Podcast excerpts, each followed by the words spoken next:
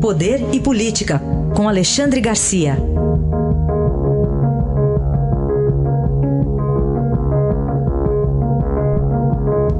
Alexandre, bom dia. Bom dia, Raíssa. Bom dia, Carolina. Bom dia. Queria começar com você falando de duas comissões, cada uma aí com atribuições diferentes. Na Câmara, uma quer ouvir a ex-deputada Manuela Dávila. Na outra, por obrigação, tem que ouvir o candidato a embaixador Eduardo Bolsonaro. Pois é, já estão, já estão escolhendo integrantes dessa comissão no Senado antes mesmo que o presidente oficialize a indicação, né? Já estão dando por certo, porque perceberam que a comissão tem 18 integrantes e pode dar empate, 9 a 9. Né? Então escolheram um 19 para ficar ímpar. E é o Humberto Costa, o senador pelo PT eh, de Pernambuco. Aliás, em cuja cadeira eu sentei outro dia lá numa, numa homenagem ao general Vilas Boas. Aí o, o, o, o presidente deve indicar, ainda se espera nesta semana, né? como deve indicar também ainda nessa semana o grande nome esperado da Procuradoria-Geral da República, o novo, nova Procurador-Geral. Né? Então, eh, lá no Senado é essa questão, né? eu eu lembro aqui que outro dia um embaixador eh, de uma entidade europeia, embaixador brasileiro, que passou há pouco pela sabatina da comissão, se queixou, me contando que estudou quatro meses para ser, ser sabatinado e teve apenas duas perguntas primárias, né, elementares. Uh, de qualquer maneira, ele se preparou bem né, para o novo cargo, que já foi aprovado lá no Senado. Mas, enfim, depois vai para o plenário o nome de, de, de Eduardo Bolsonaro, a gente trabalhando com a hipótese praticamente certa de que o presidente vai indicá-lo e talvez seja essa semana. Já na Câmara foi aprovado um requerimento na Comissão de Segurança Pública para convidar a ex-deputada Manuela Dávila né, eh, para explicar o envolvimento dela com o tal vermelho, né, que está preso até hoje, que foi sujeito que confessou que fez centenas de.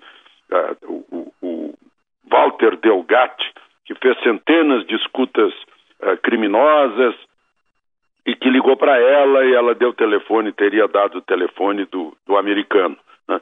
Ela, naquela, naquela nota, quando apareceu o nome dela com mal traçadas linhas, disse que está à disposição para esclarecimento sobre o assunto. Então, com base nisso, supõe-se que ela irá para essa comissão de segurança pública da Câmara, que vai ter uma, uma boa audiência, assim como a comissão eh, que vai sabatinar Eduardo lá no Senado. Bom, por falar em Senado, tem Previdência né, entrando na pauta lá. O que, que a gente pode esperar dessa CCJ, que depois vai mandar o texto para o plenário? Pois é, Previdência, começando na CCJ, na Comissão de Constituição e Justiça, onde a presidente Simone Tebet que é, só para lembrar, é filha do, do, do, do, Tebet, que foi presidente do Senado. Ela é uma, uma senadora muito ativa, né? É, muito dinâmica. Ontem fez uma declaração, numa entrevista, disse que Bolsonaro, se calasse a boca, ajudaria a, a, a manter, a manter os votos, né?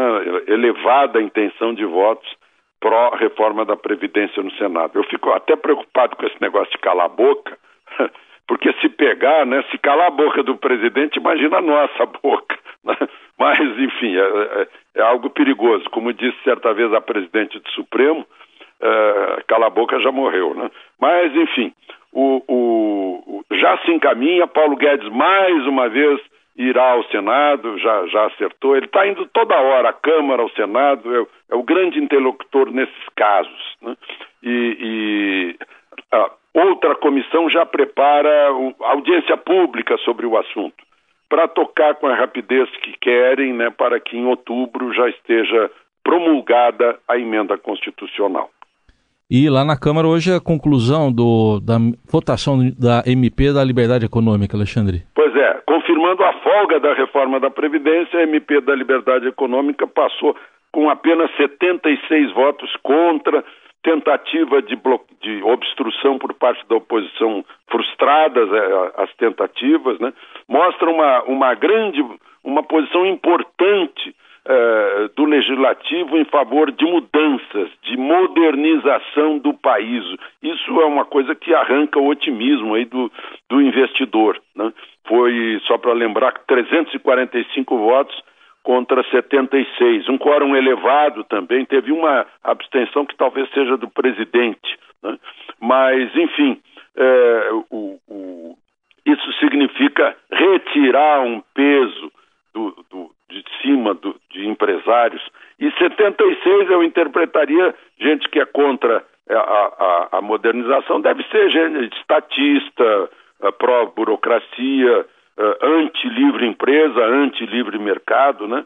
Mas, enfim, o que a gente nota é que a Câmara, depois de algumas, uh, alguns escorregões e patinadas, né, por falta de maturidade, quase metade da Câmara é de gente nova, agora está havendo uma, uma coesão né, uh, e, uma, e um, uma posição em favor de reformas, o que é muito bom.